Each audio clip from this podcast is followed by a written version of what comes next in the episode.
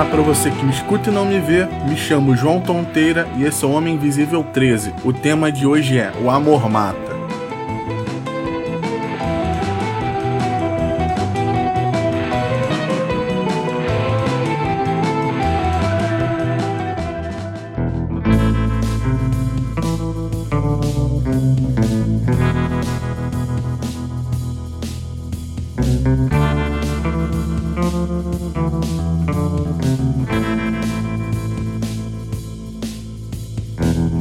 A ideia desse episódio surgiu porque, coincidentemente, a data do Dia dos Namorados bateu com o dia de lançamento do podcast. Então resolvi aproveitar o tema para falar sobre um casal que inspirou a música Love Kills do Ramones e que já foi tema de histórias de amor contadas pelos Simpsons e que também teve um filme lançado em 1986 sobre o relacionamento deles. Hoje vou falar sobre Sid e Nancy. Sid Vicious foi o baixista da banda punk Sex Pistols. Ele não sabia tocar, mas compensava a falta de habilidade dele no baixo com sua atitude e aparência. A banda foi formada por Malcolm McLaren com o objetivo de divulgar a sua loja que vendia roupas e acessórios para os jovens roqueiros de Londres. Sid sempre chamava atenção por onde passava. Na turnê pelos Estados Unidos, a banda era seguida por fotógrafos e repórteres em toda parte, e alguns jornalistas presenciaram cenas como quando a banda estava comendo em um restaurante à beira de estrada e Sid tinha um prato de ovos mexidos. E em frente a ele tinha um redneck com sua família. O redneck, vendo o estilo do Cid, foi implicar com ele. Chegou para o Cid e falou: Você se acha durão, né? Você pode fazer isso? E o redneck apagou um cigarro na língua. Cid olhou para ele, pegou a faca que estava usando para comer e esfaqueou a própria mão. O sangue ficou pingando em cima dos ovos. O redneck ficou horrorizado e pegou a família dele e saiu correndo, enquanto Cid continuou comendo os ovos mexidos misturados com o próprio sangue. E Nancy fugiu para Nova York aos 17 anos e começou a trabalhar como prostituta e stripper em bares. Ela sempre se relacionava com integrantes de bandas famosas, como Aerosmith, Ramones, e sempre estava ao lado de Jerry Nolan, que era o baterista do New York Dolls, que dizia utilizar a Nancy só para comprar drogas e nada mais. Nancy tinha um quadro depressivo e após uma de suas várias tentativas de suicídio, ela, seguindo um conselho de um amigo, foi para Londres. E lá num apartamento em que todo mundo dividia junto em Londres, ela conheceu o Sid por intermédio de Johnny Rotten, que era o vocalista do Sex Pistols.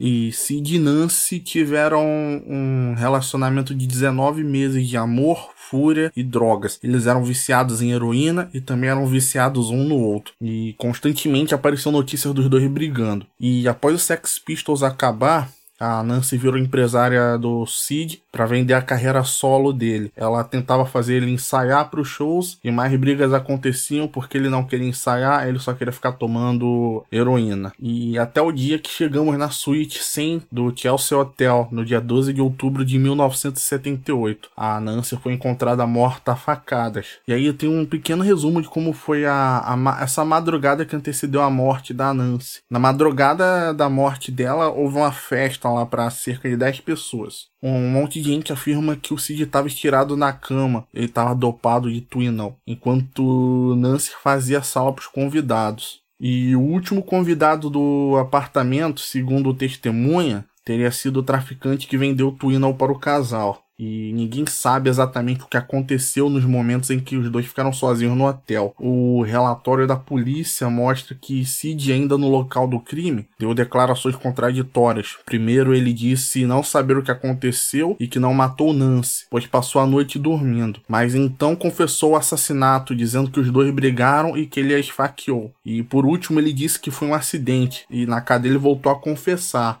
Em um dos seus depoimentos, Sid disse que havia acordado, ido ao banheiro e encontrado Nancy ainda viva e respirando. E após limpar o sangue dela, ele eh, tinha ido numa farmácia comprar metadona, outro remédio que ele estava viciado. Quando voltou, ele percebeu que Nancy estava morta e chamou a polícia. Às 10h45 de dia 12 de outubro, a polícia e a ambulância chegaram no hotel. Eles descobriram o cadáver de Nancy no banheiro agachado junto à pia e havia uma faca próxima ao corpo.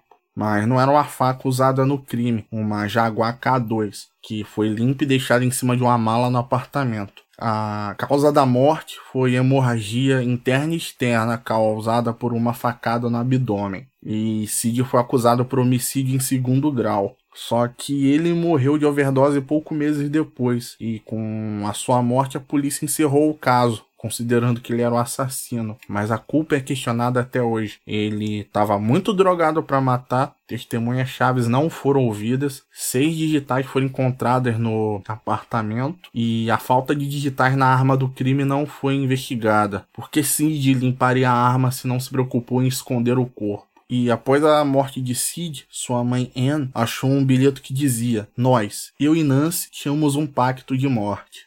E o documentário Who Killed Nancy, de 2009, sugere que um homem conhecido como Michael, que estava sempre no hotel e traficava drogas para o casal, teria sido assassino. Porque o que acontece? Na noite da morte, Nancy estava se gabando que eles tinham muito dinheiro por causa da temporada de shows que o, o Sid estava fazendo no Max Kansas City, que era uma casa de show que tinha na época. Então eles estavam dando a festa e tinham muito dinheiro lá. O que o povo acredita é que a Nancy pegou esse cara roubando o dinheiro dela e ela foi para cima porque ela era uma mulher esquentada pra caramba. Eles brigaram e o cara esfaqueou a Nancy. E Sid foi cremado e sua mãe conseguiu colocar suas cinzas no túmulo de Nancy, num cemitério judeu em que ela tinha sido enterrada.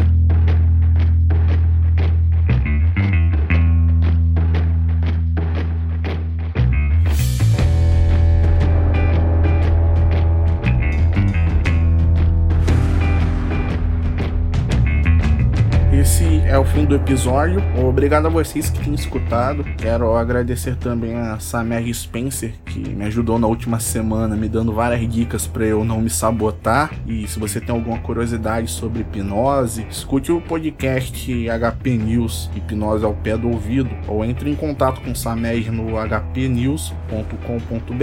E outro agradecimento para o senhor Ar, que me emprestou seu ouvido de editor e tirou algumas dúvidas que eu tinha sobre gravação e edição. Se você quer ter um podcast e não sabe por onde começar, aconselho escutar todos os episódios do Papo Editado. Ou se você tem um podcast e não está com tempo de editar, entre em contato com o Senhor Ar no site editorsenhor-a.com.br. E para críticas e sugestões, vocês podem mandar mensagem para homeminvisível.contato@gmail.com ou para arroba castinvisível no Twitter ou Instagram. E o podcast pode ser ouvido no site anchor.fm barra ou no agregador de sua preferência. Obrigado.